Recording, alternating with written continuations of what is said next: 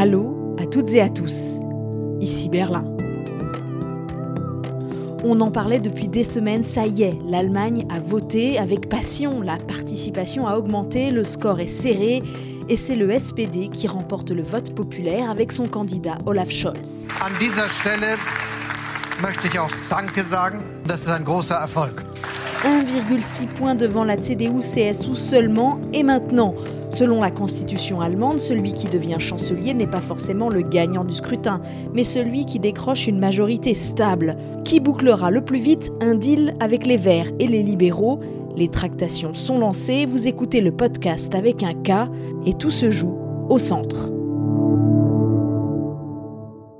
Et pour analyser les résultats de ces législatives allemandes de 2021, je retrouve Frank Bassner de l'Institut franco-allemand de Ludwigsburg. Bonjour Franck. Bonjour Hélène. Alors on a un score serré, les sondages finalement ne s'étaient pas vraiment trompés, mais on a tout de même une victoire du SPD menée par le candidat Olaf Scholz. C'est une surprise, il faut quand même rappeler la situation. Il y a quelques mois encore, euh, le SPD était donné à l'époque à 15-16%, et il finit en tête, une petite tête certes, mais en tête tout de même. C'est vrai que c'est une surprise, et ça montre bien que euh, ça mérite toujours d'être essayé quand même, de récupérer même des écarts importants. Euh, faut faire un compliment à la campagne électorale de Scholz. Elle est bien faite. Il n'y a pas eu de couac majeur. Euh, malgré tous les scandales qui, l'entouraient, il a bien tenu. Et euh, les électrices et les électeurs ont quand même honoré cette, euh, cette capacité de maintenir le cap, d'oser même dire très tôt je serai chancelier. Et maintenant, c'est tout à fait probable. Alors, je disais, c'est pas une victoire large, mais la dynamique est assez claire. Hein. Le SPD progresse partout en Allemagne. Il prend des circonscriptions emblématiques de la CDU. Hein. Il prend euh, celle, par exemple, tenue par Angela Merkel pendant plus de 30 ans. Souvenez-vous, c'était notre tout premier reportage avec ce jeune conservateur euh, dans la circonscription près de la Batique. Il voulait lui succéder. Eh bien, il a perdu dimanche face à une candidate du SPD, cette social-démocratie allemande qui récupère tous les mandats directs dans la SAR, qui fait tomber plusieurs ministres euh, du gouvernement Merkel. Au total, le SPD prend 1,4 million de voix à la CDU. C'est un transfert qui t'étonne, Franck? Eh bien, maintenant qu'on le sait, on peut commencer à analyser. Et, et c'est vrai qu'une hypothèse tout à fait plausible, c'est de dire beaucoup des électrices et électeurs traditionnels des chrétiens démocrates souhaitaient au fond une continuité du gouvernement Merkel. Et tout le monde le sait, elle a fait une politique quand même proche du SPD. Donc, euh, le choix entre Lachette et Scholz pour ce public-là, c'était assez clair. Ben voilà, il faut plutôt euh, choisir celui qui déjà est au gouvernement, qui s'est positionné en Monsieur Merkel, pour simplifier. Donc je pense que c'est assez logique pour un électorat qui souhaite la continuité et qui ne voit pas beaucoup de différence, franchement, entre les chrétiens démocrates de Mme Merkel et le SPD de M. Scholz. Oui, l'Allemagne euh, reste vraiment au centre après ces, élections. Ça, c'est peut-être le message le plus important pour les, les, partenaires européens. Le vote extrémiste en Allemagne, ça ne paye pas, ni à gauche ni à droite. L'AFD est arrivée vraiment euh, à, ses limites. Euh, ce sera plutôt une tendance vers le bas encore. Die Linke, donc euh, ce parti, une fois d'extrême gauche, qui était gauche, mais pas tellement d'extrême gauche, a perdu beaucoup. Donc c'est un grand centre qui s'installe avec les chrétiens démocrates et les sociodémocrates, centre-droite, centre-gauche, mais maintenant aussi les libéraux et les verts sont à considérer des partis quand même qui ne sont absolument pas extrémistes. Les verts ont certes une approche euh, écologique, euh, lutte contre le réchauffement climatique plus fort, plus prononcée, mais c'est un parti qui peut gouverner, qui est complètement arrivé au milieu de la société. On reviendra hein, tout à l'heure sur les Verts et les libéraux, euh, qui sont vraiment les, faiseurs de chancelier dans cette situation, quelques, quelques heures, quelques jours après le vote des Allemands. On revient d'abord sur la CDU. C'est un échec historique. C'est une défaite qui est quasiment morale en fait. Hein. La chute de la CDU se constate absolument partout, mais vraiment à l'Est, c'est vertigineux. Et ça a laissé un, boulevard à l'extrême droite, tu l'as dit, qui perd des points au niveau national, mais qui est quand même Première force en Saxe et en Thuringe. Euh, Lachette, en tant que chef de la CDU, n'a pas réussi à clarifier sa ligne, à discipliner sa frange la plus droitière. Il voulait amadouer les électeurs d'extrême droite dans ces régions. Du coup, il a parachuté des candidats euh, qui ne mâchaient pas leurs mots, avec un discours axé sur la sécurité et l'identité. Ça a fait un flop. Est-ce que c'est ça que les électeurs centristes allemands ont fui? Sans doute, on l'a bien vu aussi en France, euh, quand le Front National prenait trop de voix. Il y a eu plusieurs tentatives de regagner les voix en se rapprochant euh, des positions du Front National, eh bien ici en Allemagne, ça n'a pas marché non plus. Je pense qu'il est beaucoup plus logique de tirer clairement une ligne rouge, euh, un cordon sanitaire pour ne pas justement se rapprocher euh, du parti AFD. Et c'est vrai aussi que ce résultat renforce encore plus le clivage qui existe entre certaines régions à l'est et à l'ouest de l'Allemagne. Là, le prochain gouvernement devra vraiment y travailler. Ça ne peut pas durer comme ça, mais c'est difficile à analyser, c'est difficile à faire. Une fois qu'un tel parti s'installe avec des députés, ça sera vraiment euh, une, lutte de plusieurs années.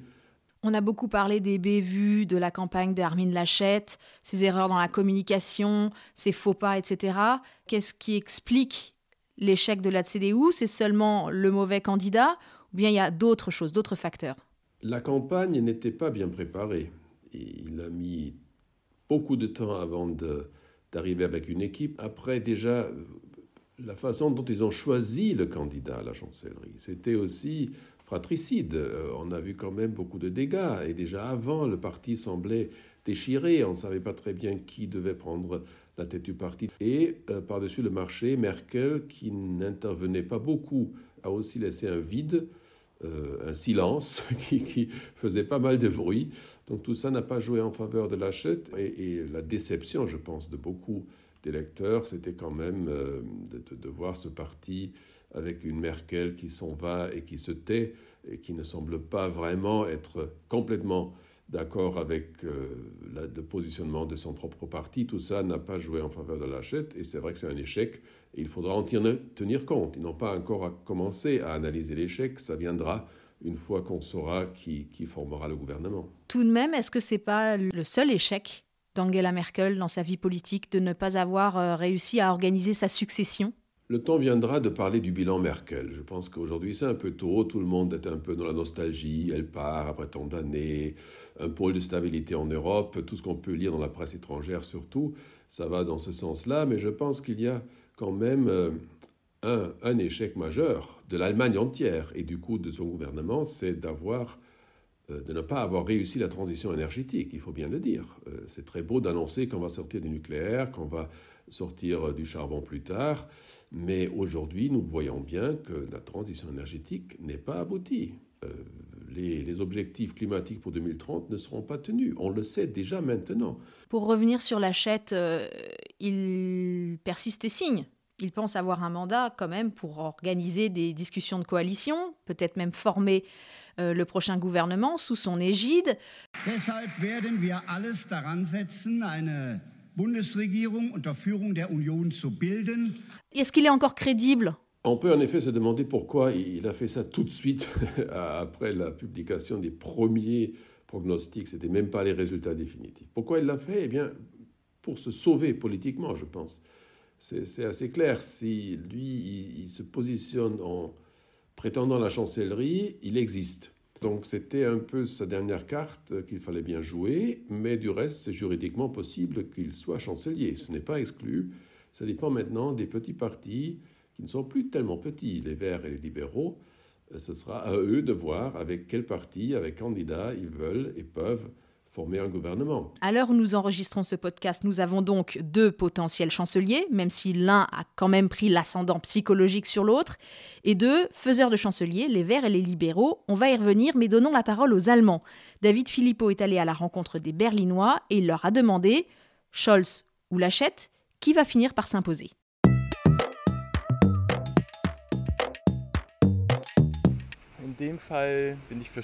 Entre les deux, je suis pour Scholz, oui, vu que je ne suis absolument pas un électeur de la CDU. Et puis si vous avez perdu, vous devez l'admettre. Scholz, au moins, il est supportable. J'ai déjà voté pour la CDU, mais je dirais maintenant que c'est à Scholz de devenir chancelier. J'espère que cela permettra de rétablir la diversité d'opinion qui a beaucoup diminué pendant la longue administration de la CDU. Cela me va si la CDU et le SPD veulent continuer à gouverner ensemble. Mais je pense que la CDU devrait faire une pause pour récupérer et se régénérer. Scholz. Scholz, déjà, il est plus sympathique que Lachette, et maintenant que c'est sûr qu'il a remporté le suffrage, ce serait quand même un peu bizarre que Lachette devienne chancelier alors qu'il a eu moins de voix. Que Lachette revendique quand même le pouvoir, c'est une sacrée prise de position. Mais bon, c'est de la politique, tout le monde a le droit d'avoir des opinions différentes. Mais euh, si je me projette dans les coalitions, avec Lachette, il est fort possible que le FDP décroche le ministère des Finances ou quelque chose comme ça. Et ça, à mon avis, au regard des problèmes d'aujourd'hui, ce n'est pas quelque chose qui est acceptable. Je pense qu'aucun des deux partis ne peut revendiquer la victoire après des résultats aussi serrés. Il s'agit maintenant de savoir qui trouvera les bons partenaires de coalition avec les Verts ou les libéraux, ou même avec les autres partis. Ce n'est pas la première fois que cela se produit. À son époque, Helmut Schmidt a pu former une coalition, même après que son parti soit arrivé en deuxième position. C'est pourquoi je ne veux pas exclure que Lachette, s'il s'entend avec les Verts et le FDP, puisse former le gouvernement.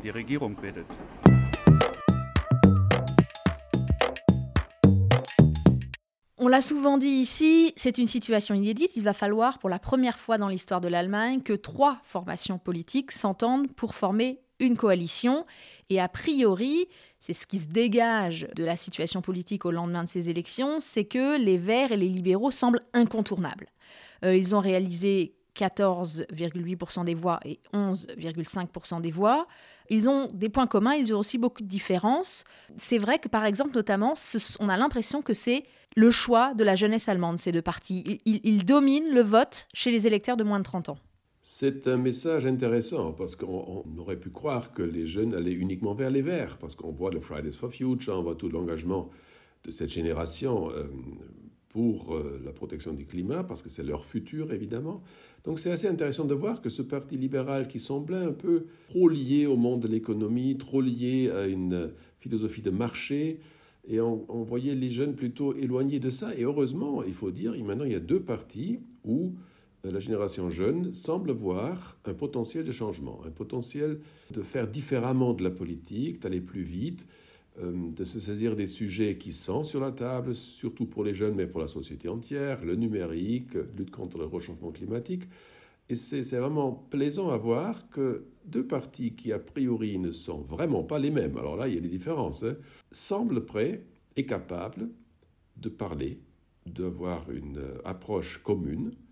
On voit aussi que même le personnel politique, Lindner, Habeck, Annalena Baerbock, c'est une autre génération que Scholz et Laschet. Là aussi, on voit que les enfants prennent, le pouvoir, pour ainsi dire, et vont proposer à leur père, il euh, ne faut pas faire de la psychanalyse là-dessus, mais c'est vrai quand même, vont faire des propositions et on va voir avec qui leurs idées euh, auront le plus euh, de chances d'aboutir. Que c'est une situation très positive parce que malgré la continuité allemande que tout le monde connaît, il y a quand même un désir de changement, au moins auprès des jeunes. Est-ce que je me trompe? Il me semble que c'est absolument la première fois dans l'histoire de l'Allemagne qu'on assiste à cette démarche, c'est-à-dire que les deux partis partenaires euh, décident de se parler avant ensemble de manière à arriver plus fort dans les négociations avec face au SPD ou face à la CDU. Alors on rappelle, en fait, ça serait deux coalitions possibles, soit celle qu'on appelle feu tricolore euh, sous l'égide du SPD, donc le SPD avec les libéraux et les verts, et donc Olaf Scholz à sa tête, ou bien la, la coalition dite jabaïque avec la CDU et Armin Laschet comme chancelier, et euh, les libéraux et les verts ensemble. Et là, ils veulent d'abord ficeler leur accord et arriver pour discuter d'égal à égal avec le SPD et la CDU. On aurait même dans certaines situations les verts et les libéraux plus forts, arithmétiquement parlant, que euh, le parti qui, qui, qui décrochera la chancellerie. C'est assez astucieux et je le trouve intelligent de faire comme ça pour deux raisons. Premièrement, comme stratégie, c'est intéressant. S'ils arrivent à s'entendre, mettre un paquet sur la table, voilà nos priorités, eh ben, ils auront le pouvoir même euh, de, faire du chantage, de dire si vous n'acceptez pas mes priorités, eh bien, vous aurez du mal à être à la chancellerie. Et nous savons tous que aussi bien M. Scholz que M. Laschet souhaiteraient vraiment être à la chancellerie. Là, on peut être sûr et certain. Donc c'est une stratégie, mais c'est aussi intelligent d'un point de vue des, des, des contenus. Pourquoi? Parce que ces deux parties-là, a priori, ont le plus de divergences au départ sur certains points. Exemple, augmenter les impôts, ne pas les augmenter. Ça, c'est un point d'achoppement important. Euh, mais ils ont aussi, justement, et là intervient à nouveau ce phénomène générationnel, des priorités dans le numérique, dans les investissements nécessaires dans l'infrastructure, et peut-être là-dessus, ils pourront même s'entendre par rapport à l'endettement. Les Verts ont toujours dit qu'il faut investir massivement, 50 milliards par an sur une durée de 10 ans. Euh, les libéraux ont toujours dit, ben non, il faut freiner l'endettement, il ne faut pas aller outre ce que la, Constitution allemande permet, mais je pense que même là-dessus, dans une logique d'investissement, de modernité, des entreprises justement, qui sont proches plutôt des libéraux, mais qui peuvent très bien s'entendre avec un gouvernement à participation verte.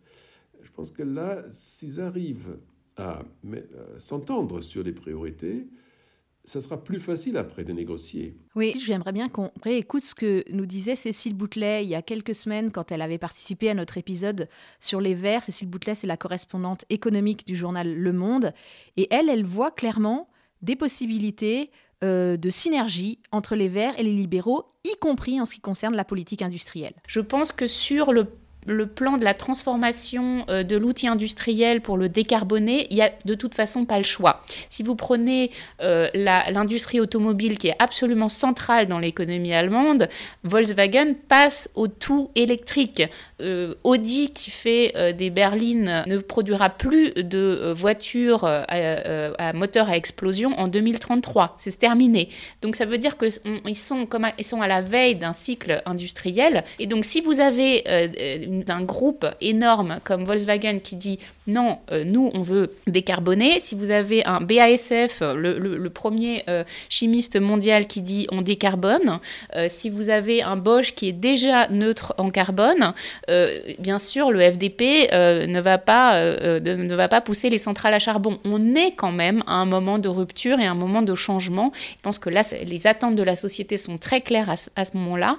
Les libéraux ont tout intérêt à trouver des ponts euh, et des liens et des terrains d'entente avec les Verts sur tout un nombre de questions. Finalement, les sondages ne se sont pas tellement trompés. Ils annonçaient un score serré. Euh, c'est ce qu'on a eu, avec une légère avance donc pour le SPD. Euh, les commentateurs politiques, les journalistes disaient aussi avant ces élections, ça va durer extrêmement longtemps. On va avoir des négociations difficiles et peut-être qu'Angela Merkel fera encore ses vœux aux Allemands à la fin de l'année. Finalement, avec cette dynamique nouvelle enclenchée par les Verts et les libéraux, peut-être que ça va se passer plus vite que prévu, non? Je l'espère bien, parce que dans l'intérêt de l'Europe entière, ce serait très mauvais d'avoir une Allemagne qui, hésite, euh, un gouvernement qui a du mal à se mettre en place. Ce serait mauvais pour tout le monde, y compris pour la présidence française de l'Union européenne. Euh, Emmanuel Macron a des projets ambitieux. Il faut un gouvernement allemand en place pour pouvoir voter à des sommets européens ce serait très très positif si on arrivait à accélérer. Donc oui, j'espère bien que ces deux partis, avec une dynamique euh, électorale forte, les deux ont bien gagné en vote, et avec une dynamique générationnelle forte, pour, pourront bousculer un peu l'establishment euh, politique allemand. C'est en tout cas l'espoir de Olaf Scholz qui l'a précisé devant la presse berlinoise en anglais. C'était une question posée par un journaliste britannique qui s'inquiétait pour euh, la situation de l'Allemagne en Europe. Les Britanniques s'inquiètent encore de l'Europe, visiblement. C'est intéressant de, de, le constater. We will be very fast in getting a result for this uh, government, and it should be before Christmas if possible. You should know Germany always has coalition governments, and it was always stable. C'était l'état d'esprit de la campagne, les Allemands plutôt reconnaissants du travail réalisé par Angela Merkel. Sie hat sich bemüht, elle s'est donné du mal. C'est comme ça qu'elle aimerait que les livres d'histoire se souviennent d'elle. Je crois que les Allemands ont voté avec cet état d'esprit. Merci Madame Merkel, mais maintenant, il faut mettre un coup d'accélérateur. L'Allemagne a voté pour le changement dans la continuité. D'un point de vue euh, de la démocratie, évidemment, c'est rassurant de voir que euh, même ceux qui ont voté pour des petits partis, et ils sont assez nombreux, les, petits partis insignifiants, au fond, ont quand même eu dans l'ensemble 8% des voix. Donc je veux dire, oui, la campagne a, malgré ses débuts un peu ennuyeux, un peu, bon voilà, qui, traînaient un peu des pieds, ça a quand même réveillé les Allemandes et les Allemands qui se sont dit, après tout, il faut choisir euh, ses priorités, et mm, beaucoup, beaucoup l'ont fait, donc il n'y a pas de désengagement par rapport au système démocratique, c'est bien, c'est rassurant, et je pense que le fait que la grande majorité se retrouve dans un centre, centre-droite, centre-gauche, centre-vert, peut-être c'est un nouveau terme qu'il faut introduire dans le débat, c'est très bien, je pense aussi pour nos partenaires européens, de savoir qu'il euh, n'y a pas de volonté de complètement bouleverser le système, mais le système peut se renouveler, et avec ces partis verts et libéraux qui ont gagné des voix, je pense que c'est bien une preuve de la vivacité et du dynamisme de la démocratie allemande. Et nous, qu'est-ce qu'on fait, Franck? On continue ce podcast? Toutes celles et ceux qui nous écoutent seraient bien déçus si on arrêtait comme ça brutalement, sans avoir une solution, sans avoir un gouvernement allemand. Et il faudra bien, je pense, euh, faire des commentaires sur ce qui se passera les prochaines semaines. Il faudra expliquer euh, sans doute des, mécanismes, des, procédures, mais aussi il faudra euh, décrypter et mettre en perspective les choix politiques qui vont être euh, proposer, discuter entre les différents partenaires. Donc je pense qu'une fois par semaine, ça, ça mériterait bien un regard euh, pour tous ceux qui, nous écoutent en langue française. Et je suis prêt à partager ça avec toi, Hélène. Eh bien, merci beaucoup, Franck. Eh bien, on se retrouve euh, d'ici quelques jours, peut-être pas cette semaine ni le début de la semaine prochaine, mais on vous tiendra au courant. Abonnez-vous pour ne rater absolument aucun épisode du podcast qui va donc continuer tant qu'on n'aura pas de nouveaux chanceliers, au moins et ensuite, on verra bien. Ça sera Noël, il y aura peut-être des cadeaux sous le sapin. Merci pour votre fidélité au cours de ces quatre semaines très intenses. C'est l'épisode consacré à Angela Merkel qui a eu le plus de succès avec plusieurs milliers d'écoutes. Merci au soutien précieux de David Philippot et des proches qui ont commenté, abondé, amélioré ce podcast au fur et à mesure. La musique originale est signée Aloïs Kerek. Merci enfin au DFI pour m'avoir fait confiance dans cette aventure. Voilà, 60 millions d'Allemandes et d'Allemands se sont exprimés, la démocratie a fonctionné, l'après-Merkel peut commencer. À bientôt, bis bald.